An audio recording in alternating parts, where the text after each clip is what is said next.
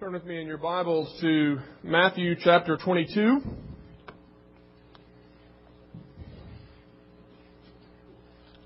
Several weeks ago now, I began a series of sermons on the church.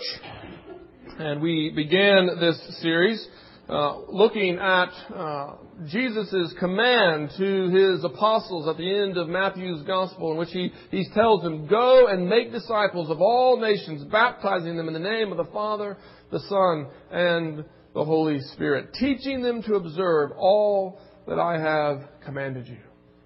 We often refer to those verses as the Great Commission because it's in those verses that God, or that Jesus delineates the mission of the church. It's there that He says, this is the task for which I am establishing you. This is the job that I am giving you to do. I'm giving you the task of making disciples.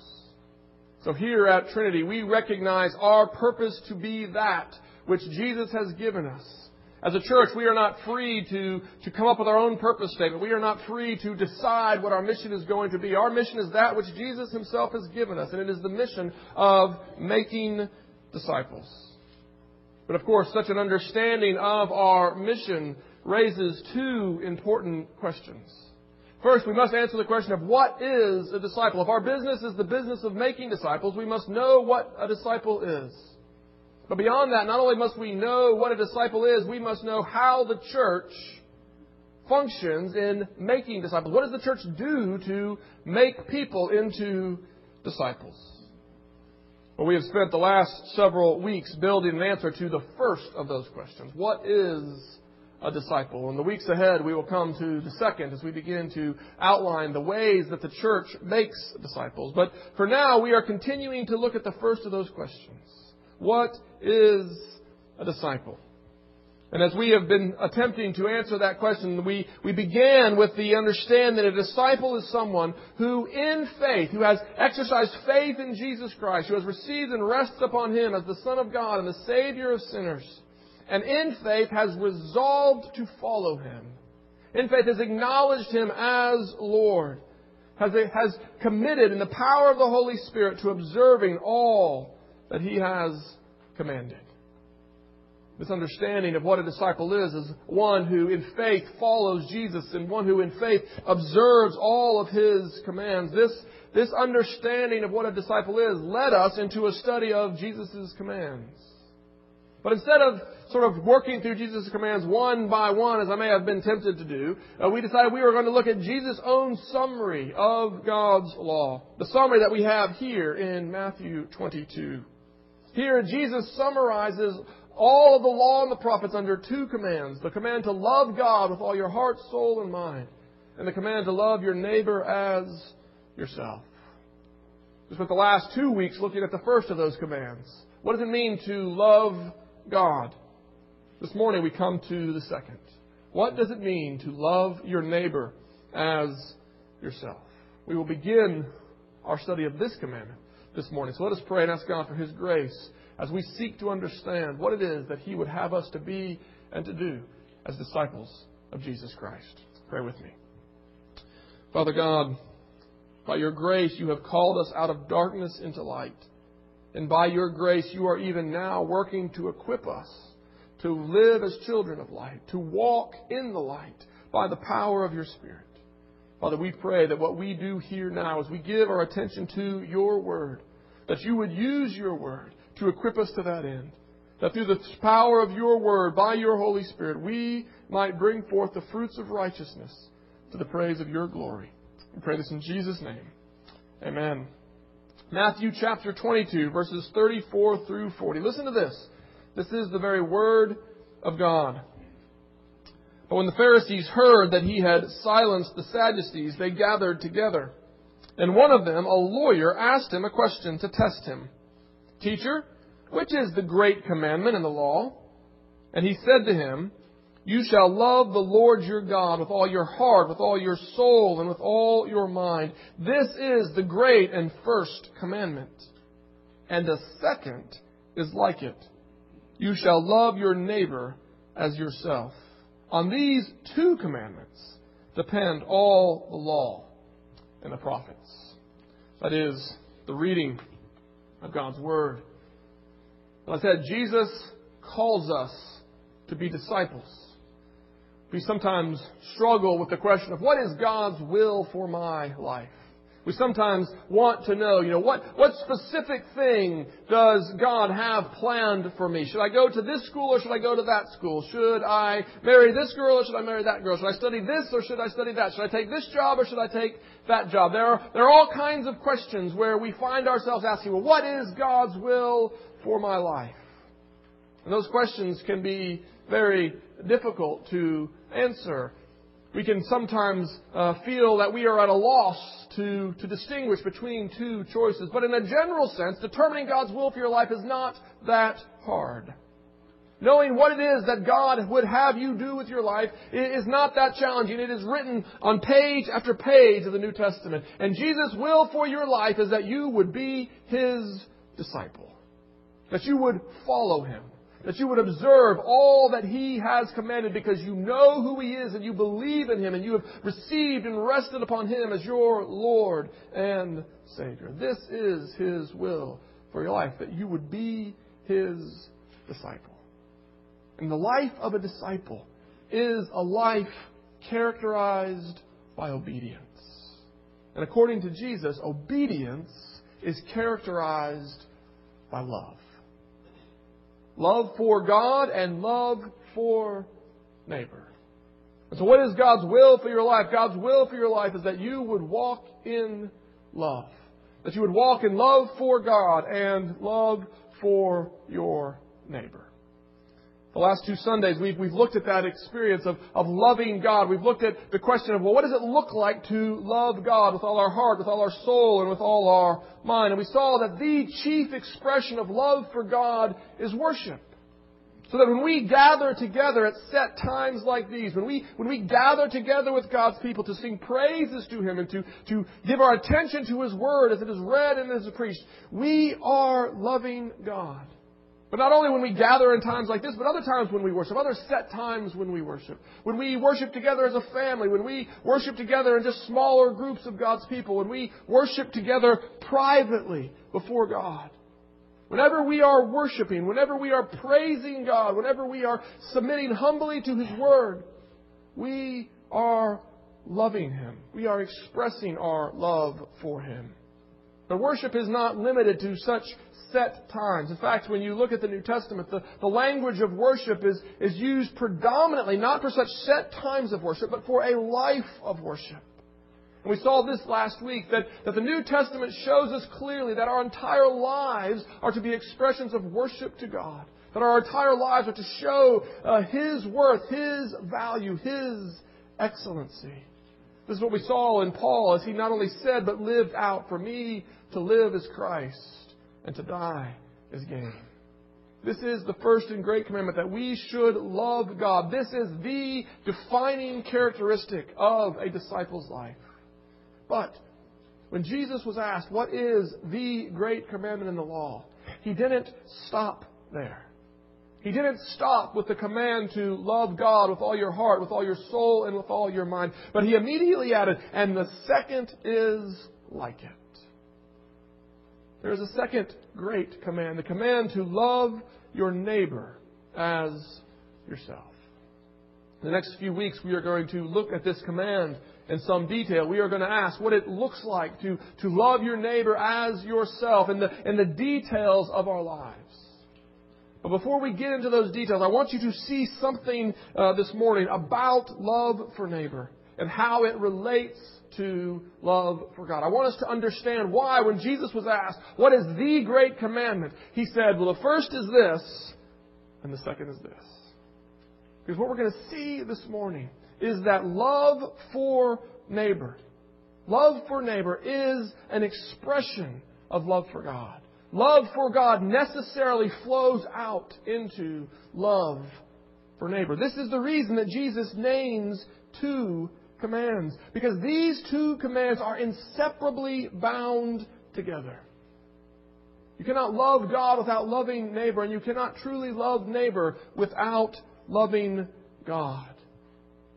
Love for God will always be expressed in love for neighbor. We see this in a text like Matthew uh, chapter 7. Turn with me to Matthew chapter 7, verse 12. This comes at the end of what is commonly referred to as Jesus' Sermon on the Mount.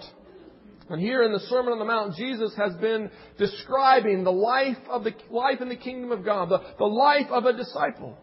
And as he comes to the end of the Sermon on the Mount, he gives this instruction in chapter 7, verse 12. He says, So whatever you wish that others would do to you, do also to them, for this is the law and the prophets.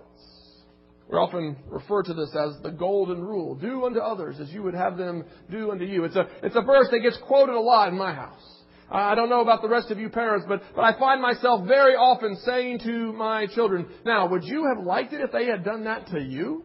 You know, is that what you would have wanted them to do to you? It's a, it's a rule that we appeal to quite often. It's a rule that applies not only to children, but to, but to all of us. And in a sense, when Jesus says, whatever you wish others would do to you, do also to them, he is, he is simply saying, love your neighbor as yourself. This is how you love your neighbor. This is what it means to, to love your neighbor, to, to do to them what you would have them do to you. You want them to treat you with respect. You want them to, to treat you with kindness. You want them to be patient with you. You want them to be merciful with you. You want them to be slow to anger. You want them to respect your stuff and not just take it for their own. Uh, you want all these things. And so therefore you ought to do all these things to others. You ought to do to them as you would have them do to you. This is what it means to love your neighbor as yourself. But notice what Jesus says next. He doesn't just say, whatever you would do, uh, have them do to you, you should do to them. He says, for this is the law and the prophets. Now that sounds awfully close to what Jesus has just said, what we just read in, in Matthew 22. There, Jesus says, love God with all your heart, soul, and mind. Love your neighbor as yourself. For on these two commands hang all the law and the prophets.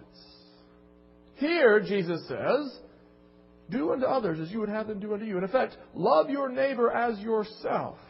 For this is the law and the prophets. Well, where's the first command? Where's the command to, to love God? Has Jesus just summed up all the law and the prophets without reference to God? Has he just said, here's, here's how you can keep all the law and the prophets and not even mentioned love for God? It can't be.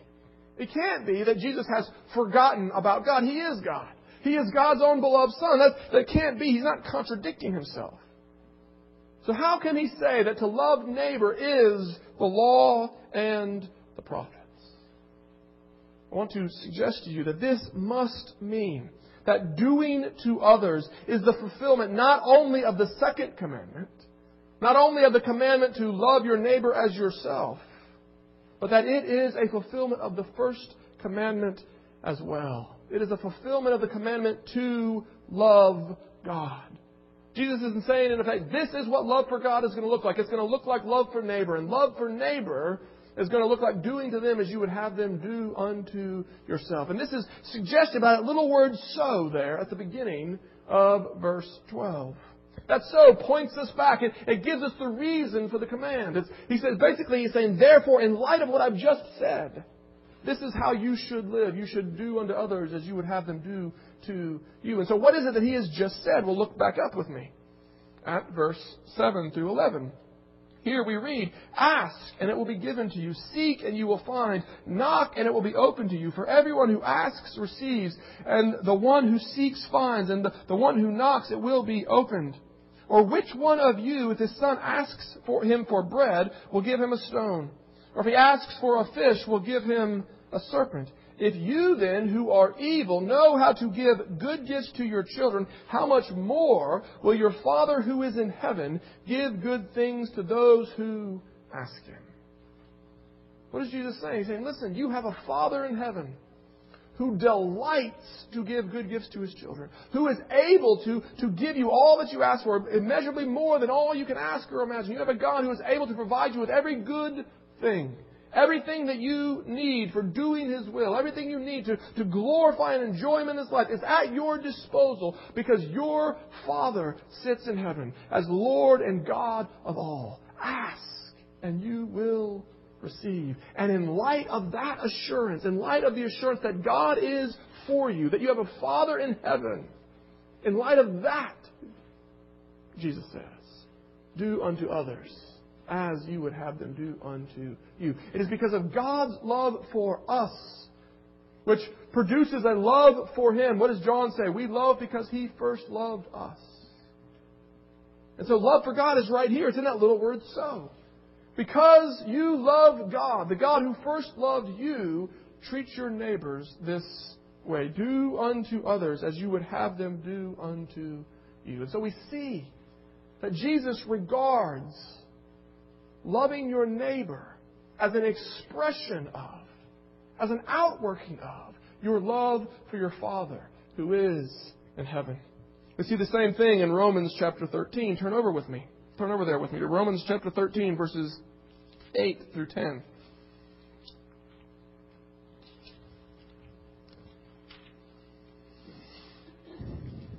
Again, this is in a section of Romans that, that began with the command to offer your bodies as living sacrifices to God. After setting forth the gospel of, of God concerning Jesus Christ, the good news concerning Jesus Christ, the good news of, of justification and of reconciliation and of the gift of the Spirit, uh, after setting forth that gospel, Paul then comes to verse 12 and says, Therefore, in view of the mercies of God, offer your bodies as living sacrifices.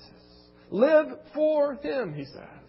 And in that context, he then begins to unpack what that means. And he comes here in verse chapter 13, verse 8 to say, Owe no one anything except to love each other. For the one who loves another has fulfilled the law. The commandments, you shall not commit adultery, you shall not murder, you shall not steal, you shall not covet, or any other commandment are summed up in this word, you shall love your neighbor as yourself. Love does no wrong to a neighbor. Therefore, love is the fulfilling of the law.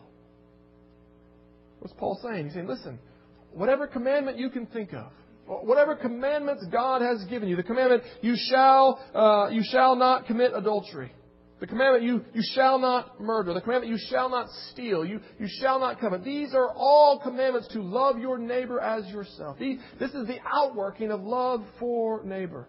And so if you love your neighbor, you are keeping the law, Paul says. But again, no mention of love for God. Uh, no mention of love the Lord your God with all your heart, with all your soul, with all your mind. Why? Because Paul understands that it is in view of God's mercies, Romans 12. He understands that this obedience to the law, this love of neighbor expressed in obedience to whatever commands God has given us, that this is an expression of love for God. Love for God will be expressed in love for neighbor. And it's not just one possible expression. It's not just one way that love for God might work out in your life, but, but, you know, it might work out some way else in somebody else's life. It's not, you know, you could say to someone, well, you've got love for neighbor, I've got some other ways of loving God. I've got other ways of expressing love for God. You, you do that whole love for neighbor thing, I'll do my thing. And both are equally valid. No. John tells us, 1 John chapter 4, he says, the one who says he loves God but hates his brother is a liar. Few preachers would be so bold today as to say such a thing if they didn't have it written right there in God's own Word. If you say that you love God, but you don't love your brother, you are a liar. Your love for God is not genuine. Love for neighbor is the necessary expression of love for God. It is the way that love for God gets worked out in the lives of embodied people. People who have bodies, who live in space and time. This is what it's going to look like if you love God. This is what it's going to look like. You are going to care for your neighbor. So love for neighbor is the definitive, the necessary expression of love for God. a life of worship, that life that we are called to as, as disciples of Jesus Christ, a life of worship, a life that, that sings praise to God, that ascribes worth to His name. A life of worship will look like a life of love for neighbor. Love for God flowing out in love for neighbor is the life of a disciple. So you want to know what is God's will for my life? You know, what is it that God would have me to do? It's right here. It's right here. Love God with all your heart, with all your soul, with all your mind, and express that love with loving your neighbor as yourself. But why? Why does love for God necessarily flow out into love for neighbor? You know, when I was a kid, I, I always I always wanted to know why. I always want to know why I had to do something, especially math. Maybe some of you uh, students are, are there right now. You know, you're, you're wondering, why do I have to study this again? You know, why, why do I have to, to learn these multiplication tables? Why do I have to learn long division? Why do I have to learn algebra? You know, we, we want to know why. And answering the question why helps us to apply ourselves to, to the task of actually learning it. When I was in school um, and I was doing math, I, I always was frustrated, not so much by the math itself, but by the fact that I had to do it exactly the way the teacher showed me. You see, when you're in the early stages of math, you know, there's lots of ways to get to the answer. There's lots of shortcuts that you can use. And I never understood why my teachers wouldn't let me use those shortcuts. You know, why can't I just get the answer? Why do I have to do it your way? And, and one of the things that I had to learn was, okay, listen, this is simple math. You know, and as we build, uh, you're going to have to do it this way, or it's not going to work when you get to things like negative numbers, or when you get to other, you know, oddities of the math world. You know, you, you need to do it the way they show you so that it'll work when you build up into more complicated math. I needed to understand why I had to do it their way. Why helps us out. And I think there's a lot of people who have that spirit in them. They, they want to know why. And so when we say, well, love for God will necessarily express itself in love for neighbor, they're like, well, why? I, I feel like I can love God and not care too much for my neighbor. Well, why is it? How is it that love for God necessarily flows into love for neighbor? You know, the most simple, the most basic answer to that question is just obedience. You know, that's sort of the, the baseline answer. Well, obedience. You know, if you love God, you will obey His commands, and God commands you to love your neighbors. Therefore, if you love God, you will love your neighbor. And that's true, but it's helpful to say more it's helpful to understand more about how love for God flows out into love for neighbor. Turn with me to Psalm 18. In Psalm 18, this is the verses that we used for our call to worship last um, last Sunday. And they begin with just that expression of love to the Lord. Notice uh, Psalm 18, verse 1. I love you, Lord. All right, so it's just beginning. I love you, O Lord.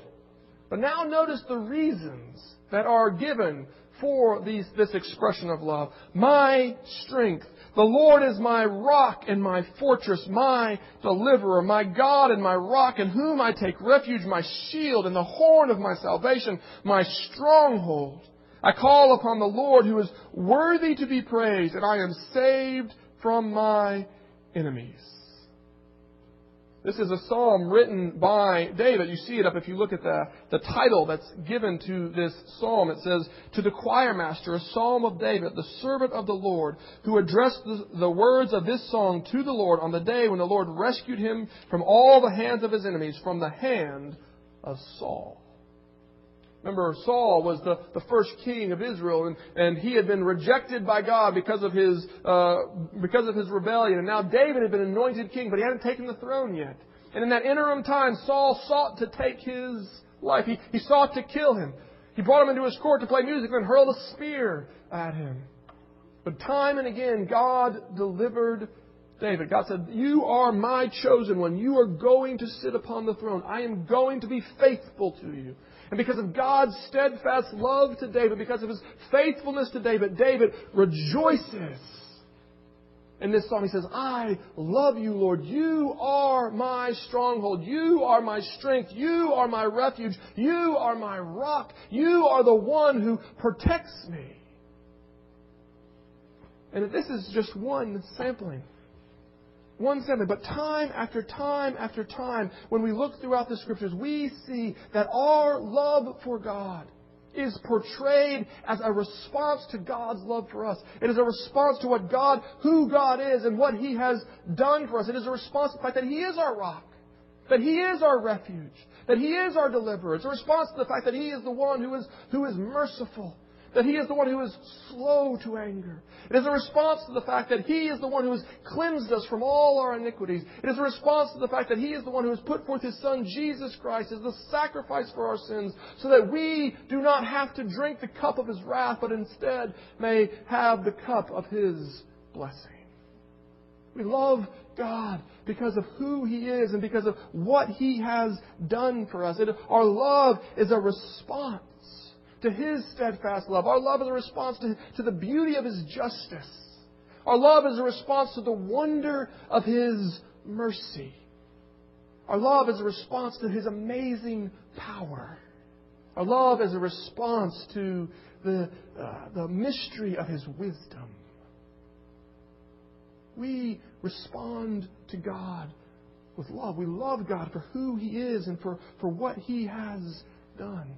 And when you begin to recognize that our love is a response to the loveliness of God, that our love is a response to the excellency of who He is, and the, the, the marvelous mystery of what He has done for us in Christ, then you begin to understand that such a recognition, such a, such a glimpse of who God is, entails the desire to be His subject such a king. It is an honor to, to serve such a king. It is, it is a privilege to be a citizen in his kingdom. His, the beauty, the excellency of who he is compels us to think that there is no better place to be than under his rule. Where would you rather be than under the rule of the God who you know, the God who you see revealed to you in the pages of Scripture? When God gave Israelite the, the, the, chance of going into the promised land, but without Him, they're like, whoa, no, no, no, go with us. If, if you are not our God, then, then nothing else matters. This is why the psalmist says in Psalm 84 it is better to be a doorkeeper in the house of the Lord than a prince elsewhere.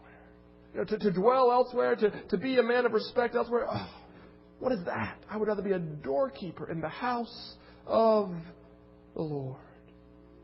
Blessing belongs to the one who has God as his God. Let the redeemed of the Lord say so. We heard it even this morning. Enter his courts with thanksgiving and praise, for he is good. So you see that when you recognize the goodness of God, when you recognize his excellency, it leads us not to submit to his rules in some just sort of oblig- obligatory way. But it leads us to submit to his rule with joy. To recognize that there is no better place to be than subject to the king. There is no better place to be than living under his rule. And so, therefore, loving neighbor as he commands is the privilege. It is what He has given us. But there's, but there's more to it than just this. It's more than just the fact that we're going to submit to His rules with joy. The recognition that God is good, the recognition that He is excellent, the recognition that He is to be desired more than silver or gold, that, that His word is sweeter than honey.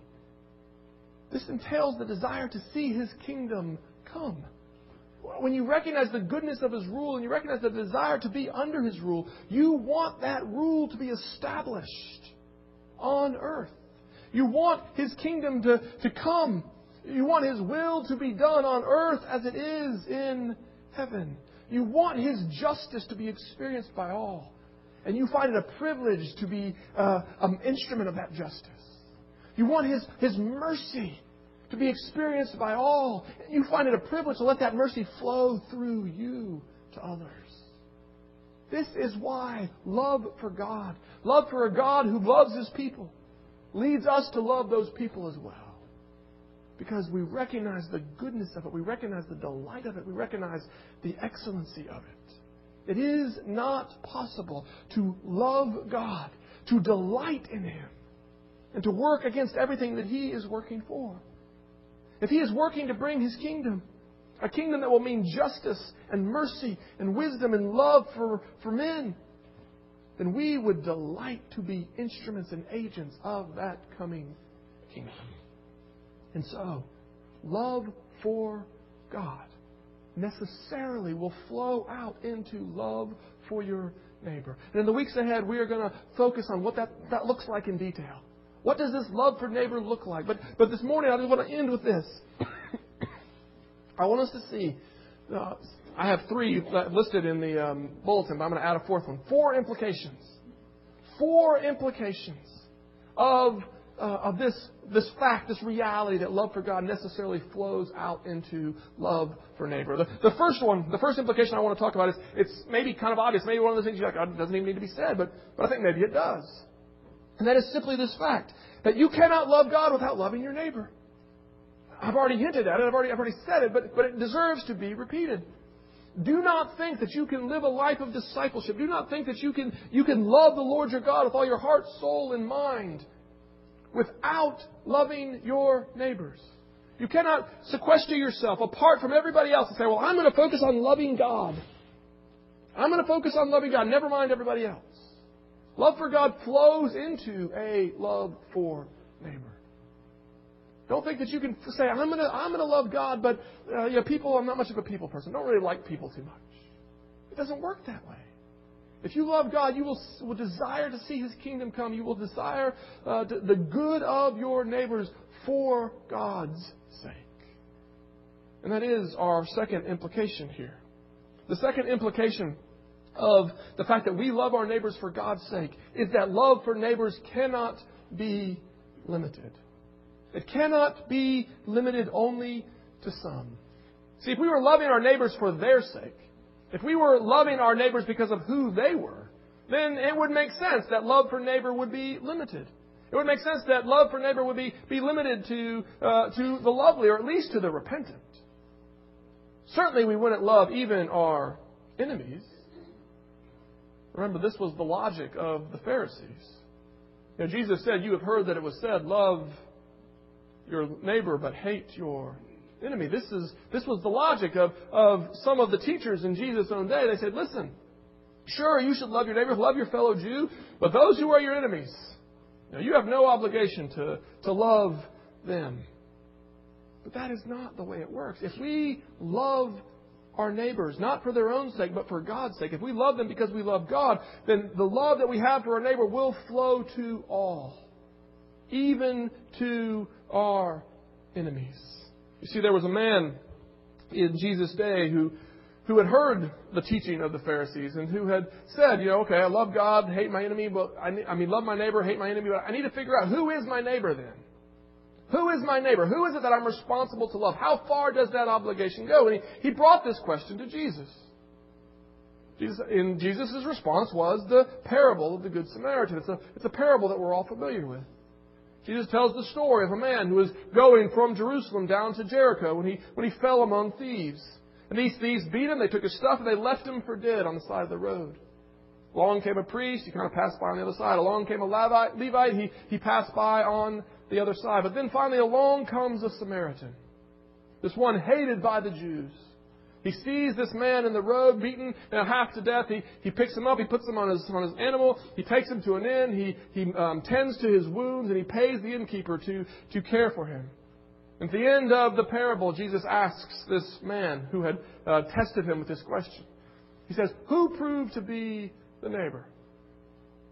And the man can't avoid the answer. It's obvious. It's right in front of his face. He said, Well, the one who showed mercy. And Jesus' response is, Go and do likewise. He never answers the question. The question was, Who is my neighbor? And in effect, what Jesus says is, Don't worry about it. Don't stress about who your neighbor is. Rather, stress about what does it mean to be a neighbor. Go and be a neighbor. Go and show mercy to whoever God providentially places in your path. Because we love our neighbor for God's sake, Love for neighbor cannot be limited to some. If we were loving them for their sake, yeah. But that's not how, why we love. Love for neighbor is an expression of love for God. And because love for God motivates love for neighbor, love for neighbor cannot be limited to a few. A third implication. A third implication. Not only is it that our, our love for neighbor cannot be limited to only a few, but it is also this that our love for neighbor will have a particular content. You see, in our day and age, love is often associated with, with tolerance. And tolerance as defined in the 21st century, which basically means, you know, everybody gets to do what they want to do when they want to do it. That is not Christian love. Christian love is not a contentless affirmation of, of whatever someone else wants to do, but it is a desire for the other's good as defined by God. You see, we, we love them because we love God, because we delight in God's excellencies. Therefore, God's excellencies define our love for neighbor. Therefore, love will sometimes require us to say no to our neighbor. It's interesting that even the command uh, to love your neighbor as yourself that we find in Leviticus 19 includes with it instructions on rebuking your neighbor. It says, love your neighbor, but rebuke them when they're in the wrong. We, we find this command repeated in the New Testament. It's not just that's the harsh Old Testament. We find this command repeated in the New Testament. Paul says, if your brother's in sin, go to him. Jesus says it, the same thing. If your brother's in sin, go to him. There's a content to love. It is good for your neighbor that is defined by God's Word. This is why I said that you can't really love your neighbor well if you don't love God first. Because you will not understand what is good for them. You see, one of the things that parents often struggle with is what's, what's good for our kids? What's good for our kids? You know, we try to make those decisions, but even in the context, even with our own kids, we sometimes get it wrong. Even with our own kids, even when we have the best of intentions, we sometimes can't identify what's, what's good for them. What's the best way to handle this? We sometimes don't know. How much more when we're, we're dealing with our neighbors? When we don't know their whole story? When we haven't known them all our lives? We, we don't always know what is good. It is God's Word that tells us what is good for our neighbor. It is God's Word that directs what our love for our neighbor is going to look like. We're going to unpack that more in the weeks ahead, but it's, it's vital for us to see that love is going to be directed towards all people, but it is going to be directed according to God's Word. We are going to love all people. We are going to desire for all people, not the good that they desire, but the desire that God, the desire, the, the good that God desires for them. Now, that's going to affect what, how we go to them. It means we're going to go to them with gentleness. It means we're going to go to them with patience. It means we're going to go with kindness. But it means we're going to go according to the standards of God's Word. This leads us then to a final question. How can we learn to love this way? How can we learn to love our neighbor as ourselves? It's not going to be by looking inside your own heart. Remember what we said. Love for neighbor is an expression of love for God. Love for God is an expression of worship. And we learn to worship by worshiping. How do we learn to love our neighbor as ourselves? By worshiping God. How do you learn to worship God? By meditating upon who He is. If you want to learn to love your neighbor, look to God. Look to the one who is your refuge. Look to the one who is full of steadfast love. Look to the one who is slow to anger. Look to the one who is patient beyond uh, imagination. Look to the one who is your God. The one who is excellent. The one who is good. Because it is in Him that your love for Him is going to grow. And it is only as your love for Him grows that your love for neighbor will bear fruit. And so, I, I end with this. The final implication of love for neighbor being an expression of love for God is that if you want to learn to love your neighbor, don't look to yourself. Don't, certainly don't look to your neighbor. Look to Him. Look to God. Learn to delight in Him. Learn to love Him. Learn to love Him for who He is and as you love him for who he is, you will learn to love your neighbor. Because what you desire for your neighbor more than anything else is that they will find their good in him, just as you have. That is what it means to love your neighbor, to desire that they find their good in Him. And because God is good for all who come to Him, because God is good to all who will believe in His Son, Jesus Christ. That is why we call this good news. Do you believe that? Right, pray with me. Father God, we thank you for your grace. We thank you for your grace that says, Whosoever believes in your Son Jesus Christ will not perish but have eternal life. We thank you for your grace that strengthens us to be instruments of grace in the lives of others. And Father, we just pray that you would teach us to love you better, that we might better love our neighbor as ourselves. We pray this in Jesus' name. Amen.